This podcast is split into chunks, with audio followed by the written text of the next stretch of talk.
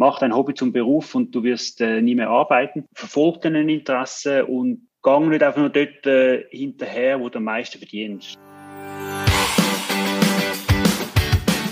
Hallo und herzlich willkommen zum Mach dein Ding Podcast. Erfahre von anderen Menschen, die bereits ihr eigenes Ding gestartet haben, welche Erfahrungen sie auf ihrem Weg gemacht haben und lade dich von ihren Geschichten inspirieren und motivieren, um dein eigenes Ding zu machen. Mein Name ist Nico Vogt und ich wünsche dir viel Spaß bei dieser Folge vom Mach dein Ding Podcast. Diese Podcast-Folge wird gesponsert von Swiss Animate Erklärvideos. Brauchst du für dein Produkt, dein Service oder deine Dienstleistung ein Erklärvideo? Dann ist Swiss Animate der richtige Partner für dich. Mit dem Erklärvideo von Swiss Animate werden selbst komplizierte Sachverhalte schnell verstanden www.swissanimate.ch ist natürlich auch verlinkt in den Show Notes und auf der Webseite. Fordere jetzt dies unverbindliche Angebot an und mit dem Hinweis, dass du vom Mach dein Ding Podcast kommst, gibt es sogar spezielle Konditionen. Herzlich willkommen zum heutigen Interview. Mein heutiger Interviewpartner ist der Philipp Baumann. Er ist Gründer von der Teamly Software AG, wo die Teamly Cloud Lösung vertreibt. Das ist eine Lösung, die die Inventarverwaltung und Automatisierung für Firmen vereinfacht. Was das ganz, ganz genau ist, erzählt er gerade selber, das ist am besten so. Hallo Philipp, schön bist du da, wie geht's dir? Sehr gut, danke mal. Perfekt. Habe ich das Intro richtig gesagt? Äh, hat das gestummen, was ihr macht? Das stimmt. Also wir ähm, äh, haben eine Inventarmanagement-Lösung entwickelt. Äh, das ist eine Web-Applikation, also eine Cloud-Lösung, vor allem für Firmen, weil wir eigentlich gesehen haben, dass es, es gab sehr viele Firmen haben sehr viel Inventar, das irgendwo umschwirrt in Unternehmungen inne. Ähm, und dort zeigt sich einfach, dass es sehr schwierig ist, das gesamte Inventar eigentlich zu verwalten. Das heißt eigentlich, wo ist es? Wer hat es? Wie viel haben wir überhaupt? Und ich glaube, da gehen wir gerade so, also denkt immer, ja, eigentlich sollte man was im Griff haben. Aber einfach so ein paar Beispiele aus der aktuellen Zeit. Also wenn man schaut, ich meine, in der, also gerade so zu der ersten Pandemie-Krise, also der ersten Welle, es ist ja sehr schwierig in der Schweiz eigentlich herauszufinden, wie viele Beatmungsgeräte haben wir. Ähm, und da sieht man eigentlich, dass das, dass es eigentlich zum so einer Bestandesaufnahme für sehr viele Firmen ist, zum Teil Firmen selber nicht so genau wissen, was sie haben. Oder ich meine auch zum Beispiel, äh, ich meine, ich würde nicht sagen, dass unsere Software für die Armee zum Beispiel dient, aber auch dort hat es mal ein Beispiel gegeben, wo man plötzlich einen Panzer gefunden hat in einem Berg innen. Und ähm, da sieht man eigentlich, dass es eben gerade auch bei Firmen das, das ganze Thema eben, was für Inventar habe ich, wo ist es, wer hat es, wann muss ich es warten, dass das eigentlich ein recht großes Thema ist und Bedarf besteht. Okay, ab, ab was für einer Größe macht denn eure Lösung Sinn? Also weißt, wie viele Artikel muss ich da haben? Oder muss ich dann einen gewissen Warenumschlag haben, dass das sich auch, auch lohnt? Ich sage jetzt bei uns, wir haben ja das Sportcenter, wir haben natürlich auch ein kleines Lager, aber das sind so Büroartikel, ähm, irgendwie ein paar, die Handtücher, WC-Papier und so weiter. Lohnt sich da so eine Lösung schon oder muss man da schon eine gewisse Größe haben? Ja, also ich, ich glaube, die Größe der Firma ist gar nicht so relevant. Oder das Relevante ist eher das Thema, ähm, wie viel Inventar, wie viel Objekte habe ich, wo irgendwann noch rumschwirren. Ich glaube, auch wichtig ist, dass wir sind nicht eine Lagerverwaltungssoftware. Also es geht nicht darum, eben so um Bestand eigentlich äh, zu verwalten, sondern das Thema geht mehr so eben Inventargüter. Also klassisch haben wir angefangen natürlich mit, äh, mit Bauunternehmungen zum Beispiel. Die haben natürlich sehr viel Material, Maschinen, wo sie auf Baustellen bringen. Äh, und dann am Ende, heute als Unternehmer, hoffst du einfach, dass am Ende von einer Baustelle all die Ware wieder zurückkommt. Und ich meine, bei euch, bei einem Tenniscenter, also bei einem Sportcenter, ich meine, dort hast du auch einfach so, ich, ich, also ich, zum Beispiel eine Ballmaschine, die auf dem Tennisplatz umeinander steht, oder äh, wie viel Netz oder mhm. sonstige Maschinen, Staubsauger, äh, all die Geräte, die umeinander stehen, ähm, wo so zum Teil auch nicht, nicht so klar zugeordnet ist zu einer Person, zum dort die Verwaltung eigentlich äh, zu optimieren, lohnt sich zum Teil eben auf diese Lösung aufzusetzen. Okay, perfekt. Ähm, Philipp, du hast jetzt die Teamly Software AG. Ähm, ihr vertreibt ja die Software, dürft ihr die selber programmieren? Ja, machen wir alles selber. Ja, bei uns ist es wichtig oder ich habe immer das Gefühl, so die, die wesentlichen Elemente von einer, also von, der Wertschöpfungskette, das musst du selber können. Also das ist jetzt das Thema, wenn du oft vertreibst, müsstest du sie auch fast können entwickeln, muss das wie eine Kernkompetenz sein für deine Unternehmung. Darum machen wir das auch selber. Okay. Warum hast du dich ursprünglich dazu entschieden, dass du gesagt hast, ich mache mein eigenes Ding, ich werde selbstständig, ich gründe ein Unternehmen, anstatt dass du einfach ähm, als Angestellte geschafft hättest? Und was hast du überhaupt vorher gemacht? Also was hat dich also zu dem, zu dem Punkt gebracht? Ja, also der Werdegang. Also ich, ich habe eigentlich ursprünglich, also ich, ich äh, mal Kante gemacht, dann, dann studiert, ich bin in Uni St. Gallen gewesen interessanterweise eigentlich so, also ich bin so in einer Zeit von groß geworden, wo das ganze Startups-Thema noch nicht ganz so äh, in allem Munde war. Also ich habe 2008 abgeschlossen. Gehabt. Ähm, also A, ursprünglich habe ich immer so klar gesehen, ja, klar, gehst eine Grossunternehmung, ähm, das habe ich ein bisschen gesehen, so ein bisschen vorgelebt bekommen von meinem Vater, der sehr erfolgreich eigentlich da auch in, ähm, in den Grosskonzernen sich bewegt hat. Er hat angefangen, das war eigentlich ja, also mein Weg gesehen aber irgendwann ist eigentlich ein Punkt gekommen, wo ich das Gefühl hatte, eigentlich will ich mehr machen. Einfach auch, ich, ich will können selber gestalten. Das ist irgendwo ein Bedürfnis gewesen. Ähm, nicht irgendwo einfach so, es wird ein näher am Markt dran sein, äh, weil wenn man so eine Grossfirma ist, irgendwo ein bisschen weiter hinten, ähm, dann, also jetzt überhaupt keinen kommerziellen Gedanken dabei. Also man schafft einfach und hat also das ganze Thema Kommerzialisierung. Was ist eigentlich ein Wert, was für Leistungen du machst? Hat eigentlich gar kein, gar kein Thema. Also man ist wirklich sehr entfernt eigentlich vom Kunden. Mhm. Und so ist eigentlich immer mehr das Bedürfnis, wo eigentlich im Sinne von, hey, ich will eigentlich das selber machen, ich will eigentlich selber können gestalten. Ich bin dann eben nach einem, ganz am Anfang habe ich eben bei einer Großbank angefangen. Dann bin ich in einem jungen Startup und dort hat sich eigentlich das erste Mal gezeigt, dass man es eigentlich selber kann gestalten, dass man auch, dass man es auch eben das Produkt kann gestalten, wo dann am Ende auch jemand kauft. Und irgendwie, das hat mich dann schon recht angefuchst. Ich hatte zwar noch ein paar Jahre gebraucht, äh, bis ich eigentlich selber den Schritt äh, gewagt habe. Ich habe mir eigentlich wie so ein Deadline gesetzt, äh, vor 40 äh, muss es eigentlich der Schritt in die Selbstständigkeit passiert sein. Und dann bin ich schon nochmal so ein bisschen verschiedene, also bin nochmal, äh, also mal bei Ricardo und dann nochmal Consulting. Ähm, also ich habe das Gefühl, ich habe mir so einen guten Rucksack angeeignet an an Fähigkeiten eben zum das machen, was wir heute eigentlich und sehr professionell im Markt können anbieten können. Ich okay. glaube, das ist wichtig gewesen. Und der Schritt, glaube ich, ist nach wie vor, das ist ein sehr schwieriger nach wie vor. Also auch dort, äh, es, ich glaube, das ist immer einer der grössten Themen, es wird nie einfach sagen, so, jetzt springe ich in die Selbstständigkeit hinein, es ist ein Sprung in die Ungewissheit und einfach ist es eigentlich nie.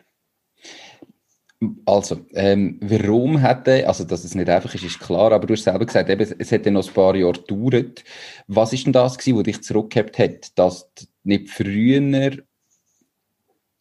den Sprung gewagt hast? Wenn du gesagt hast, ja, du hast dir eine Deadline gesetzt, vor 40 wolltest du es machen, dann ist ja für dich wie immer klar gewesen, ich wollte mich eigentlich noch selbstständig machen. Warum hat es denn so lange gedauert, dass, bis, bis endlich wirklich gesagt hast, okay, jetzt mache ich es? Du, vielleicht mehrere Sachen. Also, äh, als erstes habe ich vor mir so ganz die Opportunität gehabt, das Produkt gehabt, um das zu machen. Ähm, am Ende, eben, es ist, glaube ich, schon so ein bisschen, also der Sprung in die Selbstständigkeit ist schon ein Schritt, also es, es braucht schon Mut, weil eben, wie gesagt, man springt von einer Klippe und dann lernst du im Freifall musst du wie lernen, so einen Flügel zu bauen und äh, zu fliegen zu lernen. Es ist eigentlich wie ich glaube einfach dort braucht es den Moment, wo du sagst, okay, gut, jetzt starte ich und jetzt gehe ich. Und eben, wie gesagt, ich habe nicht eine Firma übernommen, sondern ich habe irgendwann selber angefangen, ein Produkt zu bauen. Mhm. Ähm, ja, ich glaube auch das Thema, ich habe vorher am Anfang nicht die Leute rundum, die mitgezogen haben. Also gerade wenn man so eine Software baut, das braucht eigentlich mehrere Leute drum oder so ergänzende Fähigkeiten. Nie so ganz Team gehabt, wo hat mitziehen ähm, so, ich glaube, das ist, das ist ein Thema gewesen. Ich meine, am Anfang habe ich einfach das Geld nicht gehabt, das ganz ehrlich. Ich meine, das ist ja so ein bisschen, äh, ich meine, das ja auch, äh, finanziell äh, natürlich auch von meinen Ersparnissen gelebt. Mhm. Ähm, und man muss immer sagen, am Anfang zum Selbstständig machen, es braucht eben einen gewissen Kapitalstock, um sich echt den Sprung können zu finanzieren. Sicher. Also ich glaube, das ist brutal abhängig davon, natürlich, was mache ich für ein Produkt, was mache ich für eine Dienstleistung. Auch eben kann ich irgendwie mit etwas mal nebenberuflich anfangen und, und meine Dienstleistung einfach mal anbieten und so langsam erste Aufträge haben. Oder wie bei dir, mhm. geht es um eine Softwarelösung. Ähm, da ist es ja häufig so, dass du am Anfang zuerst mal die Lösung haben bevor du überhaupt kannst verkaufen kannst. So ist es. Wie haben, wie haben die Anfänge ausgesehen? Wie lange ist das gegangen von... Ja wir, wir starten jetzt, bis der erste Kunde der vielleicht auch gewonnen hast. Wie ist das gegangen? Ja, ich wollte gerade noch auf einen anderen Punkt noch schnell eingehen, wo du vorher erwähnt hast. So ein bisschen, so ein bisschen da äh, starten und so ein bisschen das Ganze aufziehen. Ich glaube, das ist schon gut, aber wenn man es am Anfang mal so macht, irgendwie mit einem Produkt gestalten, ähm, der Punkt ist einfach, das habe ich eigentlich, am Anfang haben wir auch eigentlich, eigentlich mit Himmel so angefangen, nebenbei, neben dem Job. Ähm, aber du kannst ja nur so und so viele Stunden pro Woche kannst du investieren ins Produkt. Und ich meine, was haben wir das? Äh, da habe ich noch 20 Stunden pro Woche habe ich dann eigentlich ins Produkt investiert. Ähm, und das eigentlich sehr, irgendwann bist du an einem Punkt, wo du sagst, okay, gut, zum wirklich das Produkt, das wir jetzt machen, professionell anzubieten, musst du einfach den Sprung machen. Also das Ideale ist eigentlich immer so, du könntest eigentlich dein Privat, also das, das, wo du selbst, Selbstständigkeit so weit auffahren, dass du eigentlich den ganz einfachen Schalter kannst umlegen und sagen, okay, gut, jetzt lebe ich gerade von dieser Selbstständigkeit. Aber die Schwierigkeit ist eigentlich, irgendwann musst du so viel Zeit anfangen investieren. Du musst zu Kunden rausgehen, zu der Arbeitszeit zum Kunden rausgehen. Mhm. Wenn du da das immer noch nebenbei machst, ist es fast nicht möglich. Oder? So ein bisschen, die, du musst Dokumentation anliefern, vor allem die ersten Kunden brauchst du sehr viel Zeit, um die zu akquirieren, Vertrauen bilden. Ähm, und immer das nur noch nebenher zu machen, du kommst eigentlich so fast nicht auf einen grünen Zweig. Und irgendwann musst du einfach mal sagen, okay, gut, ich glaube jetzt dran, ich renne jetzt einfach, oder? Schnell durchs Tunnel durchrennen bis dann eigentlich nachher so langsam eigentlich dort wieder am Ende vom Tunnel bist und dann so langsam wieder drauf geht. Also, dass der Punkt natürlich irgendwann kommt, ist ja klar. Also, aber ähm, ich denke, oder ich bin eben auch der Meinung, dass es trotzdem der, der Aufbau auch nebenberuflich ganz am Anfang gleich braucht, oder? Du musst dir das Vertrauen mal aneignen. Einmal Gott, das mhm. wirklich, ist die Dienstleistung oder ist das Produkt wirklich realistisch? Bringen wir das so her, wie wir es gedacht haben? Ist da ein Markt vorhanden? Gibt es Leute, die das wollen? Ähm, gibt ja dann auch das Vertrauen, um den Sprung am Schluss zu wagen. Und ich glaube, es, ist, so. es wäre auch falsch, einfach zu sagen, hm, okay, jetzt habe ich mich erspart und jetzt kündige ich ähm, und, und dann fange ich an. Ist je nachdem natürlich auch, also es muss jeder für sich entscheiden, was für ihn stimmt. Aber das ist richtig. Das ist richtig. Ich habe einfach eben sehr viele, wo ich eigentlich gesehen so gerade mit so Digitallösungen, viele machen das so ein nebenher und kommen dann eigentlich nie, bringen die Lösung nie so auf so ein professionelles Level, wo du sagst, okay, gut, jetzt, ähm, weißt du, und dann das Produkt und dann gibt es noch all die Sachen rundum. Also weißt du, Dokumentation, du brauchst Verträge, all das. Und um das, das Produkt und Verträge und dann noch eine Marktakquisition zu machen, äh, da musst du dann irgendwann mal sagen, okay, gut, jetzt, jetzt machen wir einfach äh, jetzt Vollgas und auf das. Und du hast recht, ich glaube, das von ganz von einer grünen Wissen einfach nicht nebenher starten.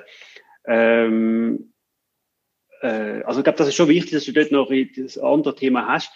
Aber ich glaube, viele, was, was ich eigentlich gesehen sucht immer so die Sicherheit. Zum einfach können sagen, okay, gut, ja, ja, es läuft jetzt schon so gut. Ähm, jetzt, jetzt kann ich einfach das ganz einfach ohne Risiko den Schalter umlegen und jetzt, jetzt gehe ich eigentlich in, äh, in, ins andere, also eben in, in Selbstständigkeit über. So ist in den seltensten Fällen. Also ich meine, so ein Mark Zuckerberg oder das ist doch in einem One-Time-Shop, wo es einfach durch Decke explodiert ist. Aber mhm. Die Erfahrung ist eigentlich mehr so, wo ich jetzt eigentlich gesehen bei anderen Kollegen, wo das Ganze, das, das, die Software aufziehen ist, du brauchst mal zwei Jahre, du musst mal so anfangen zu pickeln, dann Firmen entscheiden nicht so schnell, äh, Firmen wollen auch Vertrauen haben, dass natürlich da ist eine richtige Firma drin, wo zwei nicht nur nebenberuflich das machen, sondern sie tun dann ja, das ist dann äh, also zum Teil eine operationskritische Software, mhm. wo sie einfach dann wissen, hey, da eigentlich ein paar Leute dahinter, die das ernsthaft betreiben. Ähm, und das ist also ein bisschen die Erkenntnis also ein bisschen, äh, aus meiner Perfekt. Zeit. Also aus den Jahren, wo ich immer versucht habe, etwas aufzuziehen. Also, und jetzt noch konkret, wie hat denn das ausgesehen? Also, wie lange hast du das nebenberuflich gemacht? Wann hast du denn so den, wirklich den Sprung gewagt? Und wie lange ist es denn gegangen bis zum ersten Kunden, wo, der erste mhm. Vertrag, den ihr vielleicht unterschrieben habt? Ja, also der, der erste Kunde ist eigentlich, kann man sagen, das ist schon ganz am Anfang da gewesen. Ich habe immer gesagt, ich, wenn, wenn ich eigentlich starten will, dann müsste wie schon ein erster Kunde sein, also das Problem aus der Industrie rauskommen. Ähm, und so haben wir das Glück gehabt, wir haben eine Bauunternehmung gehabt, äh, aus Deutschland, ähm, wo eigentlich mit einem Problem an uns hergekommen sind und sagen, das ist ein ungelöstes Problem. dann haben wir angefangen durchzudenken. Also, wie könnte es etwas aussehen? Ich habe angefangen, die Lösung nebenbei entwickeln. Das war anfangs 2019 gewesen. Und dann ist es wirklich im ersten Halbjahr entstanden. Ich habe die Lösung angefangen zu bauen. Und dann im Herbst, also auf Oktober, habe ich dann den Stecker gezogen bei meinem Hauptjob und mich völlig auf die Selbstständigkeit eigentlich fokussiert. Das heißt, der erste Kunde haben wir schon von ganz am Anfang gehabt, weil wir haben wirklich das Produkt entwickelt für ein ganz konkretes Problem aus der Industrie. Und ähm, haben eigentlich noch relativ schnell können, eigentlich einen zweiten Kunden anfangen äh, gewinnen, im mhm. Februar eigentlich 2020. Ähm, und dann ist dann schon mal so eine Durchperiode gekommen, wo man doch noch recht ins Produkt müssen investieren und drum herum und den Märkte kennenlernen. Ich, ich glaube auch unsere Value Proposition im Sinne von, was, welches Problem lösen wir genau bei welchen Firmen? Mhm. Das ist am Anfang gar nicht so klar gewesen. Man hat immer mehr müssen verstehen, so, welche Industrien kommen eigentlich für uns überhaupt in Frage und was haben die für Probleme? Ähm, dann haben wir schon fast ein halbes Jahr müssen investieren, äh, dann ist ein Sommer gekommen, dort läuft salesmäßig eh nicht. Und so jetzt im Herbst, das wirklich plötzlich eigentlich, äh, äh, wo das Produkt so eingreift ist, wo wir jetzt äh, doch einige Abschlüsse haben können machen. Also das ist schon, aber eben, wir haben auch die Durchperiode gehabt ja. jetzt, ähm, genau. Okay. Ähm, jetzt, wie, wie groß ist das Unternehmen denn, denn heute? Also, wo stehen ihr heute da? Und vielleicht auch, was braucht es denn? Du hast am Anfang gesagt, es ist Software as a Service, richtig? Mhm. Also das heißt, die zahlen eine monatliche oder jährliche ähm, Gebühr für die Nutzung von dieser Software. Korrekt, wie viel, ja. wie viele Kunden braucht ihr da, dass sich das für euch dann wirklich rentiert? Also dass, dass ihr da mal ein Break-Even habt, dass ihr da mal rauskommt. ähm, kannst du das ja. abbrechen? Also das Lustige ist, wir haben noch nie wirklich einen Business Case ganz super gemacht. Was wir ähm, was schon einer der Vorteil ist, gerade so Software as a Service, wir haben sehr wenig Einstandskosten. Also wir haben, wenn man so will, sehr hohe Wertschöpfung. Das heißt, eben die Software entwickeln wir selber. Produktion, also von dieser Software, also das ist in dem Sinne, wir haben Serverkosten, mhm. äh, wo heute eher moderat sind. Gerade so, man muss natürlich keine Hardware mehr kaufen, sondern auch dort haben wir das outgesourced in die, in die grossen Cloud-Anbieter. Ähm, aber was wir schon gesehen, und das ist irgendwie das Thema, je grösser und schneller wir wachsen, desto mehr wenn du plötzlich brauchst du noch Customer Support, äh, also gibt das, also Kundenbetreuung braucht noch, noch mehr Themen, etc. Ähm, darum kann ich nicht genau sagen, das ist wahrscheinlich der, der Punkt, wo wir eigentlich Break-Even sind. Mhm. Das Thema ist einfach, gerade so bei Software, ich meine, was spannend ist, ich meine, du hast ja eigentlich, wenn du die Software einmal startest, sind die Replikationskosten von der Software. Also ein, ein weiterer Kunde, Kosten sind für uns relativ moderat, das sind ähnliche Betreuungskosten, aber einfach ein weiteres Produkt anbieten, also ein, ein weiterer Kunde bei uns auf die Plattform drauf mhm. zu tun, schaffen wir praktisch zu Kosten von null. Das heißt eigentlich, gerade so bei einer SaaS-Lösung ist eigentlich spannender, wenn du relativ schnell viele Kunden kannst eigentlich drauf, also du hast vor allem ein Fixkostengeschäft, das heißt, ja. du musst möglichst schauen, schnell können viele Kunden drauf tun. Und was wir schon gesehen also wir bauen jetzt halt ein klassisches Startup auf, wir wissen, wir brauchen wahrscheinlich jetzt in dem nächsten Jahr mal noch ein Investment um, um eigentlich das Wachstum können zu finanzieren. Ähm, genau, aber ich denke, wenn wir da so mal 100, 200, 300 Kunden drauf haben, das wäre schon spannend und dann äh, kann man auch immer mehr davon eigentlich gut davon leben. Okay, aber eben definitiv in dem Fall eine, eine Lösung, was ja bei Software as a Service fast immer der Fall ist, wo ihr sagt, ihr braucht irgendwann mal Investitionen, Investoren, wo, wo an euch glauben, die da ähm, mit Geld riskieren, zum schneller wachsen. Also da geht es einfach darum, eben das Wachstum finanzieren, dass du schnell viele Kunden drauf bringst. Korrekt. Ja. Okay. Korrekt, ja. Perfekt. Also sind ihr auch sehr international aufgestellt. Wenn du schon sagst, der erste Kunde war ein Deutscher dann wenn ihr da, da weltweit anbieten, die Lösung, nicht irgendwie nur in der Schweiz oder so, sondern... Ja, also längerfristig, ja. Also im Moment sind wir hauptsächlich, die Lösung ist heute auf Deutsch. Ähm, das heißt natürlich, wenn du es auf Deutsch hast, ich äh, meine, Software kannst du überall anbieten. Ich meine, es ist ja nicht geograf äh, geografisch beschränkt. Es ist das Einzugsgebiet, wie zum Beispiel beim Sportcenter. Ähm, Im Moment ist die Lösung hauptsächlich für die Dachregion, also mhm. Deutschland, mhm. Österreich, Schweiz. Ähm, und längerfristig wäre einfach schon ich meine, die Lösung zu internationalisieren, andere Sprachen, ist sicher angedenkt. Aber ich glaube, am Anfang muss man auch schauen, dass man sich nicht zu verzetteln. Oder? Ich denke da, mhm. ich meine, die, Marketinganstrengung jetzt am Anfang ist schon eher noch auf, äh, auf die Schweiz. Mhm. Ähm, aber auch mit Deutschland, äh, wo wir in, also in Google äh, relativ äh, präsent sind. Und äh, das Internationale wird dann eher ein drei, vier Jahre äh, okay. passieren. Wie viele Mitarbeiter sind denn da jetzt? Also eben gerade wenn du sagst, du brauchst ja aber eine gewisse Größe, eben brauchst du irgendwie jemanden vielleicht im Sales, jemanden im Support mhm. ähm, und ja. so weiter. Wie, wie sind ihr denn da aufgestellt aktuell? Ja, also wir sind heute das Zweite. Also am Anfang habe ich auch allein gestartet, dann habe ich aber relativ schnell dann, eben, ich habe immer gewusst, es braucht eigentlich einen zweiten, ähm, ich hätte einen zweiten Mitgründer. Ähm, da habe ich noch einen ehemaligen Kollegen eigentlich aus, aus äh, meiner Zeit bei Ricardo, haben wir, ist da auch mit aufgesprungen und jetzt machen wir das Zweite. Ähm, Im Gesamten sind wir jetzt etwa fünf, also mit Freelancers drumherum, also wir sind eigentlich das zweite, das ist das Core-Team und äh, arbeite eigentlich noch relativ viel mit Freelancers drumherum. Also gerade so die Entwicklung, wo ich immer mehr jetzt Beginn angefangen habe, outsourcen nach Indien. Mhm. Äh, Freelancer, die ich gefunden habe, das sind super Entwickler.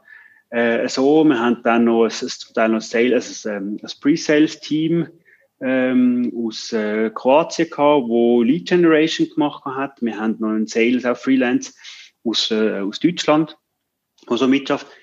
Buchhaltung haben wir in dem Sinne auch outgesourced, an eine, eine externe Buchhaltung. Also so kannst du sagen, sind wir etwas zwischen fünf bis sieben Leute, aber eben das Core-Team mit, äh, mit uns, zwei Gründer und einfach die Freelancer, äh, mhm. die sich darum organisieren. Und spannend ist eigentlich heute gerade mit den neuen Technologien, wir können mit, mit dem, du kannst wirklich eigentlich die Spezialisten als Freelancer, Freelancer kannst du dazu holen. Und das ist eigentlich super. Also eben, ich, ich habe jetzt Ruby on Rails entwickelt aus Indien, wo das super machen. Äh, wir haben einen Sales aus Deutschland, wo auch dort sitzt.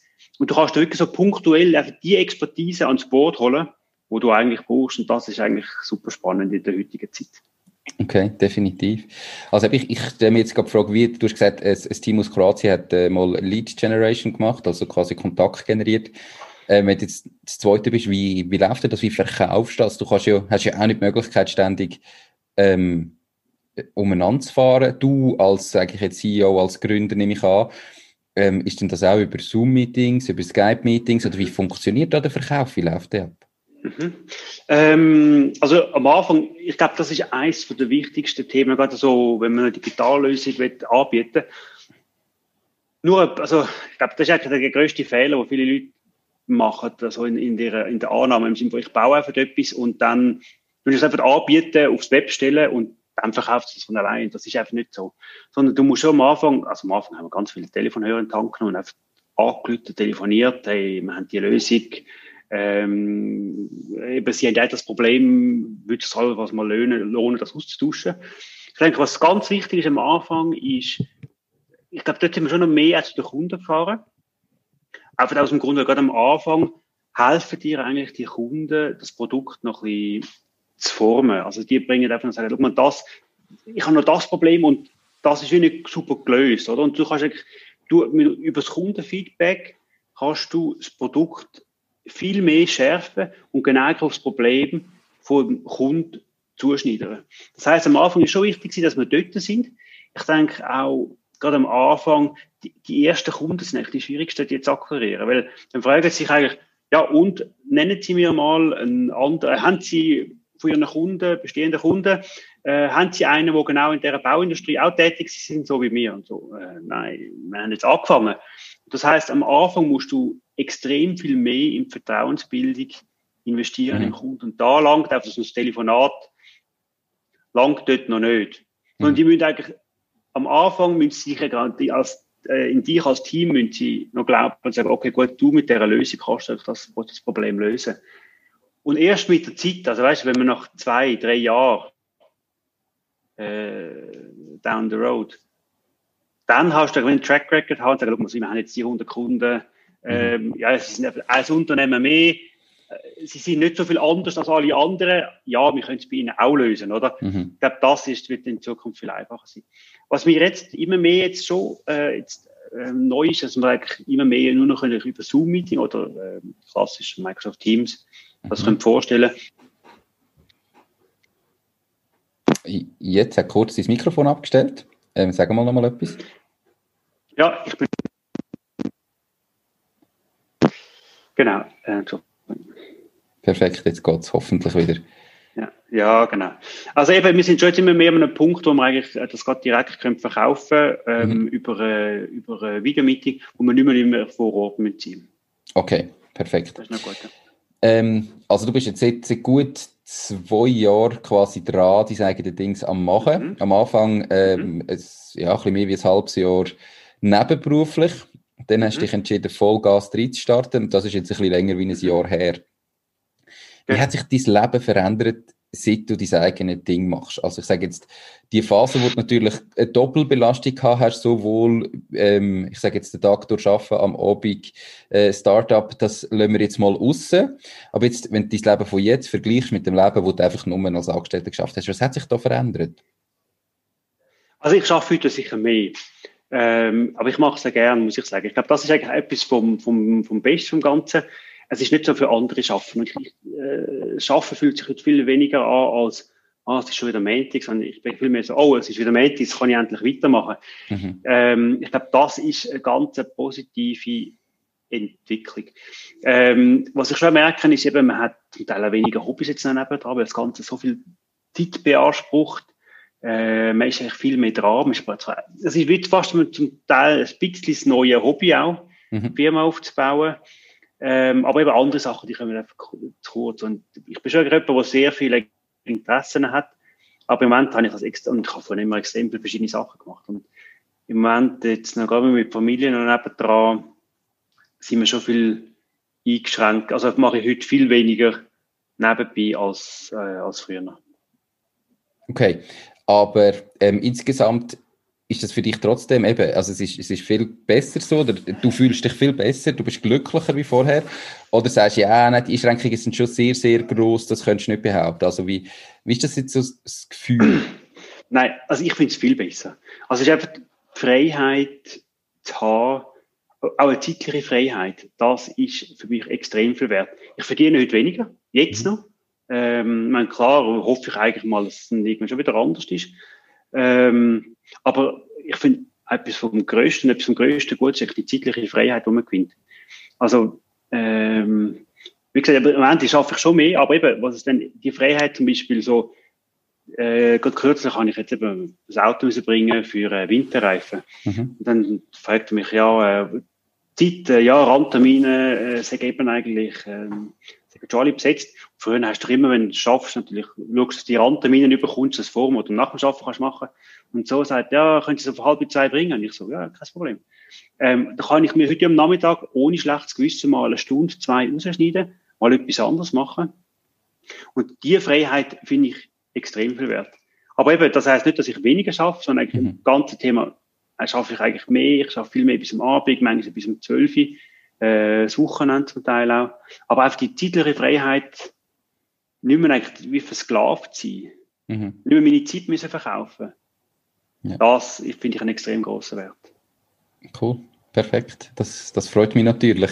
Ähm, jetzt machst du das seit gut zwei Jahren. Am Anfang hast du immer ein Bild im Kopf, wie das Ganze sich vielleicht dann entwickelt, wie das abläuft und so weiter.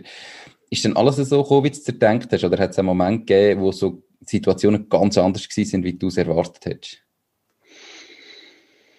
Mm, also am Anfang haben wir das ist eine andere Lösung gebaut, haben wir das Gefühl gehabt, das wird wahrscheinlich einer sein, wo wir bauen und dann ist eigentlich das Inventarteil immer größer geworden. Ähm, ich glaube, so hat sich das ähm, wirklich das Bild geschärft. Ich habe mir am Anfang noch nicht so ganz genau gedacht, also ich befasse mich relativ lang mit dem ganzen Thema Startup und eigentlich selbst, so mal etwas selbstständig machen. Und etwas, was man eigentlich so eine Konstante, wo man durch all die, die Stories eigentlich durchliest, äh, sei es auch die Gründerstories aus dem Silicon Valley, ist, dass eigentlich das Produkt, mit dem wo man Geld verdient, es anders ist, als man ganz am Anfang gestartet hat oder einfach die Idee. Und darum habe ich mir von dem Anfang nie so ganz klares Bild gemacht im Sinne von, ja, das sind wir in fünf Jahren, weil ich irgendwie gewusst habe, ja, sitze ich würden die Zeit jetzt noch ein bisschen schärfen, ähm, was sich da extrem viel mehr da hat. Also eben, wir haben eben, wir kennen unsere, also den, den Markt viel besser, wir wissen eigentlich, was das Thema ist, das Problem, das wir lösen. Ähm, und heute kann ich dir viel eher sagen, wahrscheinlich, wie wir in fünf Jahren aussehen, als eigentlich noch vor ein paar Jahren. Ähm, also, was natürlich nicht Plan war, ist natürlich das ganze Thema Corona. Ich meine, da hat es natürlich schon auch, wir haben jetzt ein paar wirklich, jetzt ein paar sehr schöne Termine ähm, äh, vor uns gehabt, so vereinbart bei schönen großen Unternehmen, die natürlich super gewesen wären. Die sind natürlich jetzt zum Teil einfach, äh, äh, ab wieder gecancelt worden, weil mhm. wegen Corona-Thema. Das haben wir natürlich nicht so ganz gesehen. Ähm, aber sonst, ich muss sagen, ich bin sehr zufrieden, wie es im Moment läuft. Und ähm, ich denke, wir haben auch realistische Erwartungen gehabt, aufgrund von dort, wo wir eigentlich können sein können. Und ich muss sagen, das matchen wir eigentlich. Also wir haben mal äh, gesagt, bis Ende Jahr haben wir etwa 50 zahlende Kunden, das haben wir jetzt. Äh, und haben jetzt natürlich ein neues, sehr ambitioniertes Target gesetzt fürs nächste Jahr. Und äh, da schauen wir mal, wie es quasi läuft. Aber ich glaube, das äh, ist realistisch achievable Goal. Ich glaube, das ist wichtig. Okay, perfekt.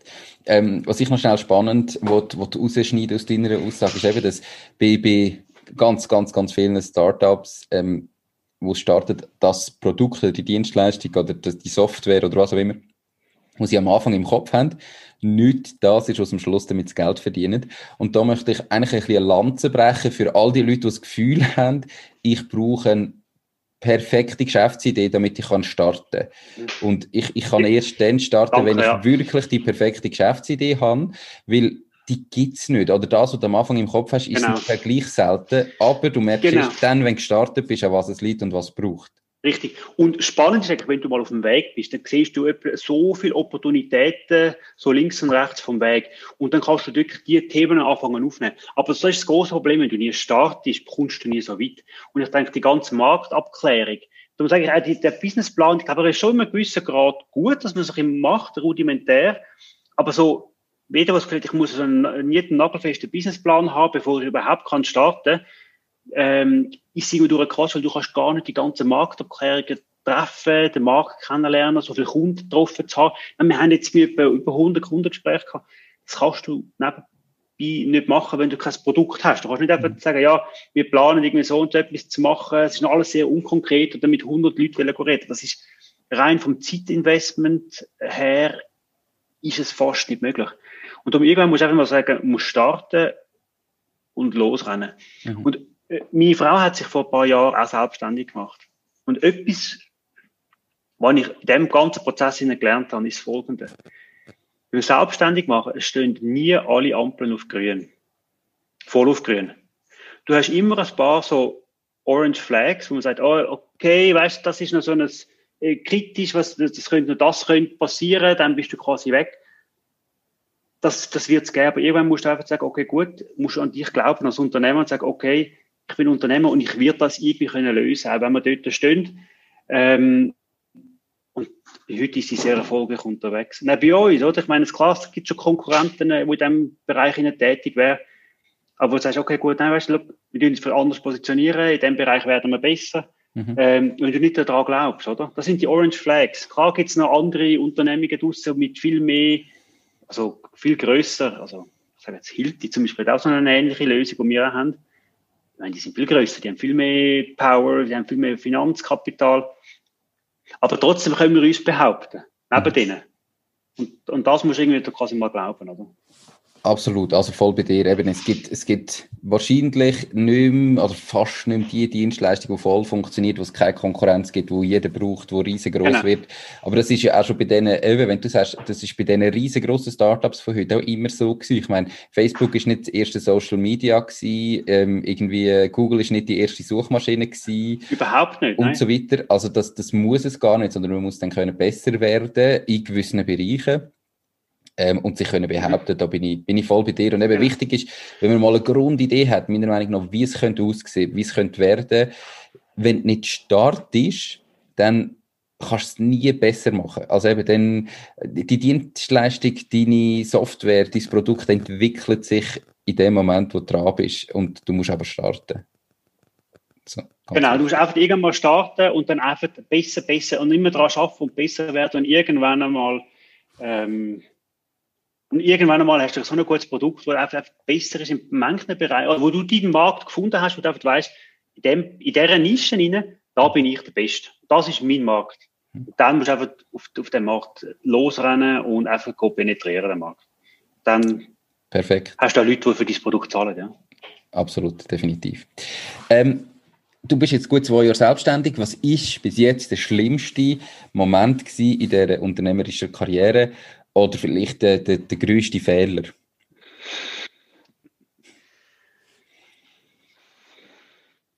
Ich kann gar nicht sagen, der, der größte Fehler. Also, ähm, ich glaube, am Anfang haben wir einen Fehler, wir haben am Anfang das Produkt das Gefühl gehabt, also wenn, Ende so und so, so und so viel investieren in das Produkt, haben wir das Gefühl gehabt, wir können eigentlich viel mehr, also, äh, das Premium-Produkt ausmachen. Wir haben es zum Teil jetzt hoch priced, weil du mhm. selber das Gefühl hast, die, die, weil du weißt, wie viel du alles drin investiert hast, ja, da muss mindestens einer so und so viel zahlen dafür. Ich glaube, dort, bis wir da ein bisschen das Preisgefühl gefunden haben, haben wir jetzt Reservatenposten gebraucht. Ich glaube, da haben wir sich am Anfang ein paar Kunden verbrannt. Ähm, ich glaube, das ist vielleicht ein der Fehler gewesen. Heute machen wir einfach breit, also ein günstiges Produkt, aber wir müssen einfach mehr Masse machen. Mhm. Das, äh, das ist ja so. Ähm, ich glaube, das ist vielleicht noch ein, ein Fehler gewesen. Ähm, auf dem Anfang, äh, ich habe am Anfang einen Partner gesucht, also einen Mitgründer, da habe ich mehrere Leute eigentlich angeschaut. Äh, da habe ich am Anfang, es ist noch lustig heute habe ich eigentlich einen Mitgründer, der eigentlich perfekt zu, zu mir passt. Das ist ein perfektes ergänzendes Spiel. Ähm, und wenn ich mir überlege, ich habe am Anfang ich nicht der gewesen, den ich zuerst angeschaut habe, oder der, auf den, ich zuerst zugegangen bin. Ähm, und dort äh, hat, das hat sich einen Prozess gebraucht, wenn ich mir überlege, wer ich am Anfang, mit wem ich da in Kontakt bin, das hätte wahrscheinlich nie so gepasst, wie es, wie es, wie es heute passen würde. Ich meine, das sind vielleicht so ein bisschen, also dann haben wir sie wie am Ende, ist es gut rausgekommen, aber die ersten paar Kontakt, da haben wir müssen Zeit investieren und die falschen Partner, ob ich die falschen Partner hergegangen. Mhm. Aber ich meine jetzt, also, genau so, man hat, ist nicht ein schlechter, es war kein Fehler gewesen, aber eben, das hat, es hat so ein bisschen, du hast ein paar Sachen, die, die nicht hinhauen, du musst halt weiter probieren, einmal mehr aufstehen, mit einem mehr Kontakt haben, und dann, äh, kommt es eigentlich quasi gut raus. Also ich denke, wichtig einfach gerade, wenn es um, also wenn es um so Entscheidungen wie Partnerwahl geht, nicht einfach der Erstbeste nehmen, wo man das Gefühl hat, wo man würde sagen, ich mache sondern dort wirklich gut schauen. Da kann man ja, fast vergleichen wie mit irgendwie heiraten. Also dort nimmt man ja auch nicht einfach die Erstbeste, die man irgendwo trifft und sagt, hm, mal ich würde, sondern ähm, dass man dort einfach wirklich die Leute ein bisschen genauer kennenlernt, anschaut, wenn es darum geht, zusammen ein Geschäft aufzubauen, wo man voll reingeht, wo man 100% macht, wo man seine ganze Leidenschaft und Energie und Zeit reingibt. Mhm dann muss man dort einfach genau anschauen. Unbedingt. Unbedingt. Das, ich finde, das ist einer der wichtigsten also Punkte eigentlich in die, im, also in die Gründung, wenn du dort den falschen Partner am Anfang an Bord holst, wenn du dann verkrachst nach einer kurzen Zeit, das ist eigentlich das K.O.-Kriterium, oder? Also das ist wirklich dort, da musst du sehr genau hinschauen, es muss ergänzende Fähigkeiten sein, optimalerweise. Hm. Ähm, und dann, äh, also genau, wenn, wenn du einen guten Partner hast, dann wird vieles einfacher definitiv. Hat es denn bis jetzt auch mal einen Moment gegeben, wo du gesagt hast, boah, wieso habe ich das gemacht, wieso habe ich mir das angetan? Ich, äh, ich will doch wieder mein, mein altes Leben zurück.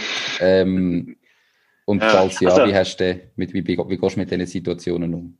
Ja, ähm, also ich glaube, die Momente, wo hast du sicher immer wieder einmal, wenn du so gegründet hast. Also ich denke, also, aber es sind meistens sehr vor kurzem durch gewesen. Ähm, also wir haben eben im, im Frühling und im Sommer dann dort mal, wo wir so ein bisschen also während, nach Corona und dann ist ja gerade der Sommerloch gekommen.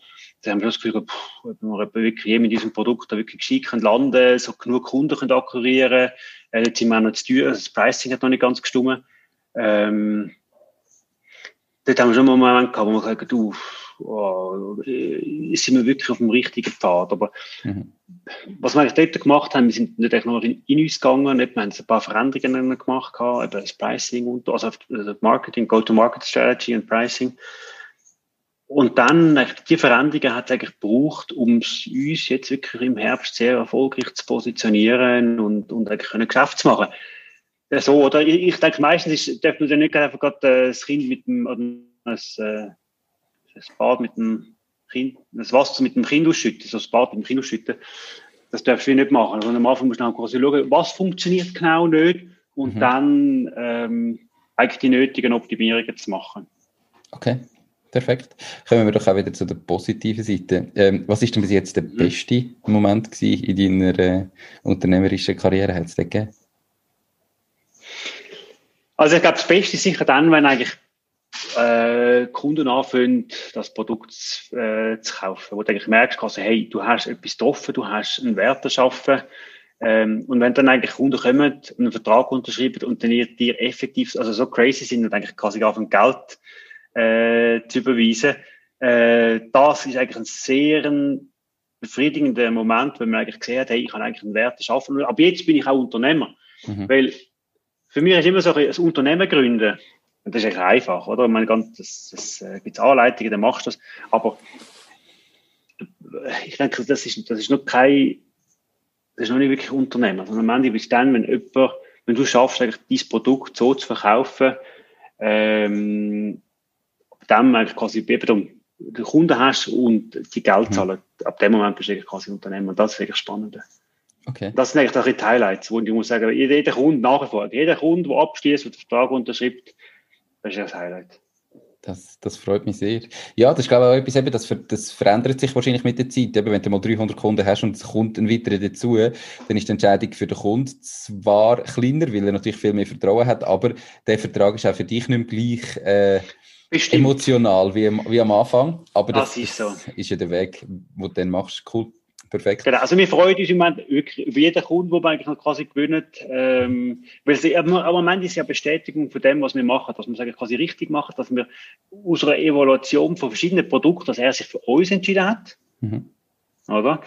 Ähm, und meistens muss man wirklich sagen, so Evaluation, Software kaufst du nicht immer so schnell, schnell. Es ist nicht so, ah, okay, jetzt in der Mikro, jetzt kaufe ich mal eine andere Pasta-Sorte, wo du einfach, ja, ja, weißt du, das ist dann, so eine Software, das, das kaufst du und dann ist das meistens eine sehr langfristige Bindung, weil mhm. dann wenn es dich ja, also bist du für die nächsten fünf, für die nächsten zehn Jahre, ja. ist das dein Kunde, oder?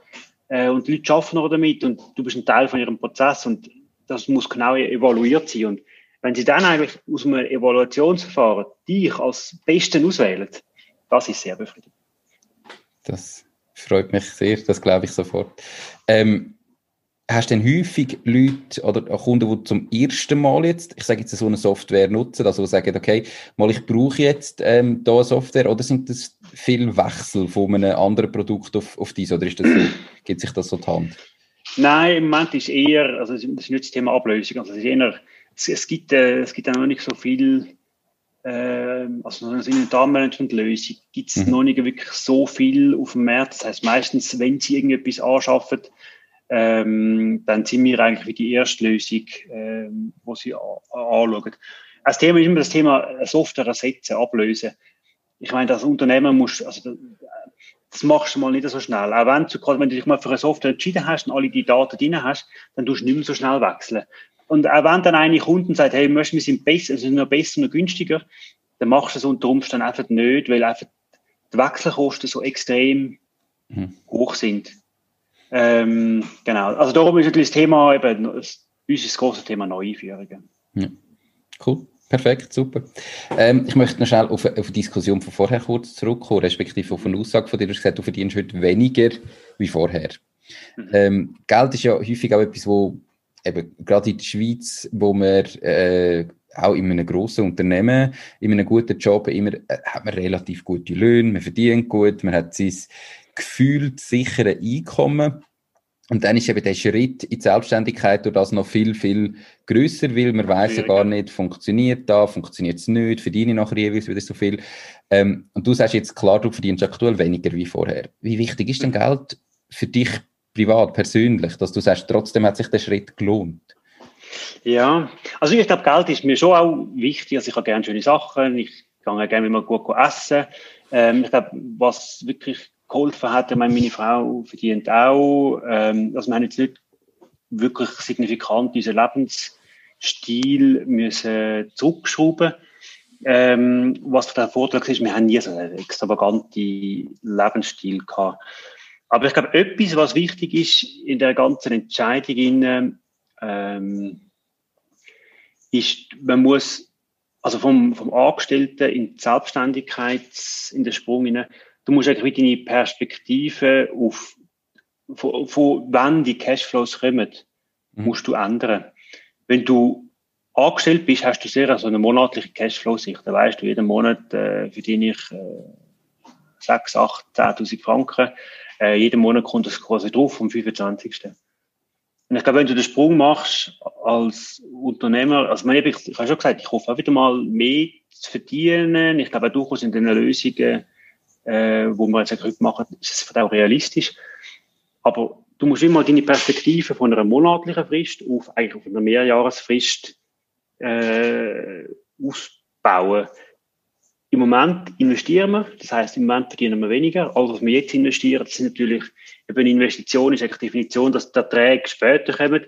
Mhm. Oft in ein paar Jahre eher, dass mal, äh, dass die Erträge dann quasi kommen. Und wenn man so anschaut, dann verdiene ich wahrscheinlich auf lange Frist verdiene ich wahrscheinlich mehr in der Selbstständigkeit innen als, äh, als im Angestelltenverhältnis. Also das ist sicher auch ein Motivator, wo du eigentlich sagst, hey, eigentlich habe ich so viel, und vor allem habe ich eigentlich auch die finanzielle Freiheit, eigentlich das selber können steuern, vielleicht nachher verdienen später. Äh, das ist ja schon, eben, selber können bestimmen über meine Zeit, über das Einkommen und so, das ist schon eigentlich der ganz große Motivator, eigentlich auch in Selbstständigkeit zu sein. Perfekt. Ja, ich, ich, glaube, etwas, was man eben auch noch muss beachten wenn man sich selbstständig macht, wenn man sein Unternehmen gründet, also natürlich nicht bei jedem Unternehmen, aber ist noch die, dass man neben dem Einkommen, das man jeden Monat hat, oder wo man vielleicht dann nach, äh, auf die 15 Jahre raus hat, hat man nicht nur sein Einkommen, das man generiert, sondern man generiert nebendran noch einen Wert, äh, nämlich ein Unternehmen, wo man vielleicht kann verkaufen, wenn man möchte, oder wo man dann kann den Teil daraus verkaufen. Ähm, und den Wert muss man ja gleich auch noch drin also damit anschauen. Das hat Klar, zwar genau. nicht jetzt heute einen Cashflow, wo jeden Monat Geld reinkommt, aber mhm. am Schluss hat man auch noch einen Wert. Genau. Aber also am Ende ist schon Konsumverzicht heute.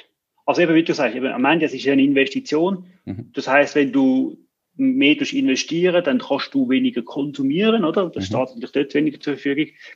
Ich denke, man muss so wirklich eine langfristige Sicht anfangen zu entwickeln auf, auf die eigenen Cashflows, äh, dann sagst du, okay, gut, du, vielleicht eben verbrauche ich im Moment eigentlich einen Teil vom Vermögen, das ich heute habe.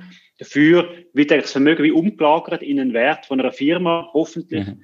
Ähm, genau. Aber am Ende, es bedingt einfach eins, du musst auch einen gewissen Grad irgendwie risikobereit sein, ähm, wo du sagst, weißt, klar ist am einfachsten eigentlich das Salärzahl aufs Bankkonto zu legen, die sichern, da kannst du immer schauen, dann weißt du, wie immer ein bisschen mehr, ähm, vorausgesetzt, die Bank geht nicht Konkurs.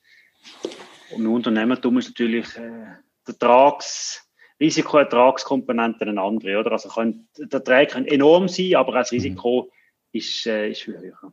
Definitiv. Aber man hat eben, wie du sagst, auch noch andere Vorteile neben dem, dass man vielleicht ein bisschen weniger verdient Richtig. oder äh, man kann eben, man natürlich weniger verdient, aber dafür die zeitliche Freiheit hat, kann, kann am Nachmittag sagen, das hat auch einen Wert, oder? Das hat einen extrem großen Wert. Oder einfach mal können auch am Freitagnachmittag, wo ich mit meiner Frau noch mal in die Stadt gehe, einkaufen gehen, ohne schlechtes Gewissen. Ähm, das hat eigentlich extrem viel Wert. Mhm. Perfekt, super. Wenn jetzt du heute nochmal müsstest starten, ähm, was würdest du anders machen? Mm, eigentlich gar nicht viel, muss ich sagen. Ich finde eigentlich, der, der Weg ist recht gut gewesen. ich meine, so ein Weg ist natürlich auch immer durch die äußeren Umstände eigentlich definiert. Eben, welche Opportunitäten werden dann die hergetragen. Ähm, so, also ich finde, dass haben es dort eigentlich, eigentlich heute nicht viel anders machen heute. Nachher bin ich jetzt wieder mit dem Weg, wie wir heute gegangen sind. Perfekt. Und es hat eigentlich wie gestummen mit den Opportunitäten, die uns äh, gegeben worden sind oder einfach auf dem, am Weg sind. Wir haben sie eigentlich gesehen, aufgenommen. Und ich weiß nicht, was wir für alles verpasst hätten, vielleicht, aber oder nicht gesehen haben, oder? Aber von denen, die ich nicht weiß, äh, was ich nicht weiß, macht mich nicht heiß, oder? Aber im Moment stehen wir gut da und eigentlich recht zufrieden, wie wir unterwegs sind. Perfekt. Was wolltest du noch mehr? Ist doch schön, wenn es so ist, gell? ähm, hast du ein Lieblingszitat? Also bist du insgesamt ein bisschen ein Zitate-Mensch oder du sagst mal Zitat, äh, sagen wir etwas oder überhaupt nicht? ich bin eigentlich nicht so einen, der so viel sammelt, aber ich habe eins, äh, wo mir eigentlich sehr gut gefällt. Ähm, ich habe ja den Sommer habe ich den Podcast gelost von der Michelle Obama, die hat so eine äh, Podcast-Serie gemacht. Mhm. Und was sie dort drin natürlich hat sehr viel auch vom äh, ums Thema natürlich eben Opportunities für Schwarze ist natürlich bei ihnen recht großes, also, also African Americans äh, ist ein recht großes Thema. Und etwas, sie hat ein Zitat gebracht, ähm, wo glaube, ihre Großvater, ich weiß nicht mehr genau, wie sie zu dem gekommen ist, aber der hat gesagt, go for better. Im Sinne von, gib dich einfach nicht immer nur mit dem Status quo zufrieden oder das, was dein Vater schon gemacht hat, mach es quasi weiter, sondern wenn, wenn dir eine Chance sich bietet, gang fürs Bessere. Mhm.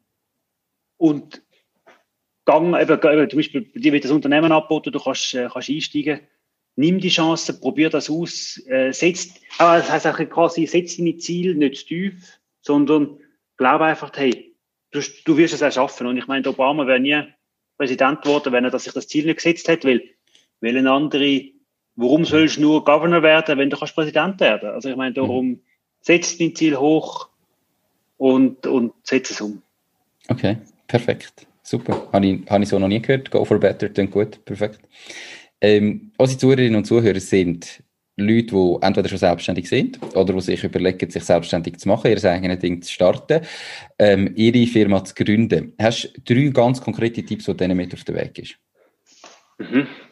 Also, ich glaube, als allererstes ist sicher mal keine Angst vor Veränderung. Ähm, wenn du eigentlich quasi, ich denke, das Go for Better, das geht dort drin wenn du quasi merkst, dass der Status quo nicht mehr gut ist, versuch es zu verändern. Ich sehe viel zu viele Leute, die eigentlich unglücklich sind mit der Situation heute, aber aus Angst, aus irgendwelchen Ängsten sich nicht können verändern, nicht wollen verändern. Mhm. Da habe ich eigentlich wirklich keine Angst vor der Veränderung, es kommt eine neue Chance. Ähm, ich glaube, das zweite Thema ist, was wir auch heute in der Gesellschaft eben, verfolg deine Interessen eigentlich. Äh, wenn du schaffst, eigentlich um deine Interessen herum irgendwie auch ein, Business aufzubauen, ähm, dann ist es eigentlich die beste Chance, gibt danach, weil der alte Spruch so quasi, mach dein Hobby zum Beruf und du wirst äh, nie mehr arbeiten. Ähm, verfolg deine Interessen und gang nicht einfach nur dort äh, hinterher, wo du am meisten verdienst. Also ich denke zum Beispiel, sehr viele Leute, die bei Banken ausharren, weil es quasi goldige Käfig sind, die nicht rauskommen. Was wir nie schaffen, dort mal einen Schritt zu machen und sagen, okay, gut, was interessiert mich wirklich? Dann tust du auf das fokussieren und dann hast du quasi die nächste neue Karriere, die neue mhm. Äh, also finanzielle Sprünge quasi zu verändern. Und ich glaube, das Letzte ist wirklich so weg vom monatlichen Cashflow denken. Also ich denke, wenn du das mal geschafft hast, steht dir eigentlich als Unternehmer fast nicht mehr im Weg.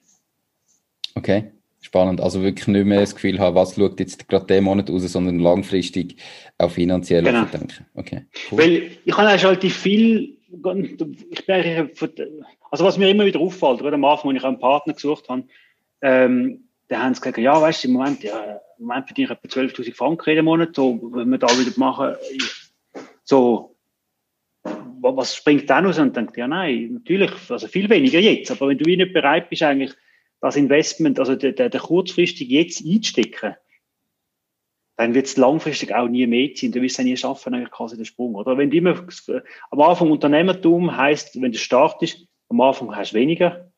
Und wirklich der, der Cashflow kommt, wenn man es sieht, erst nachdem du fünf, zehn, zwanzig Jahre investiert hast, dann kommt eigentlich Cashflow. Und ich glaube, das der, der Shift im Kopf, den musst du zuerst mal schaffen.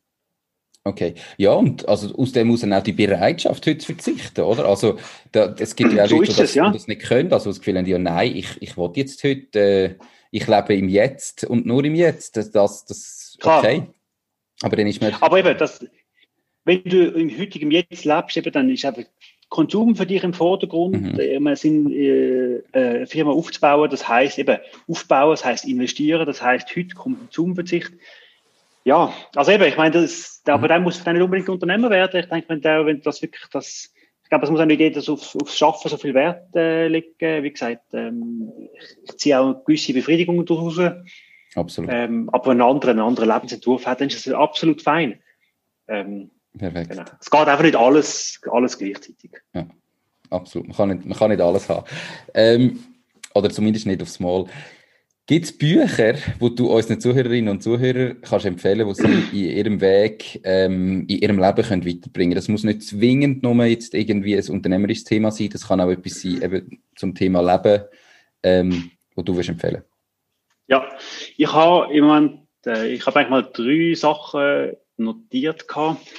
Ähm, also eins, was mich sicher geprägt hat, jetzt an dem ganzen Selbstständigkeitsdenken ist, das heißt uh, The Hard Things About Hard Things von Ben Horowitz. Das ist selber mal ein Unternehmer eigentlich gewesen, aus dem, aus dem Silicon Valley, wo sehr viel eigentlich von diesen Sachen beschreibt, wo du eigentlich als Unternehmer musst durchgehen. Gerade so ein bisschen als Tech-Startup, wie du das quasi Firmen organisieren ähm, was sind eigentlich so die schwierigen Themen auch, äh, die schwierigen Entscheidungen. Also es ist sehr ein persönliches Buch, wo er eigentlich seinen Lebensweg damals ähm, äh, beschreibt, was sie quasi aufgebaut haben.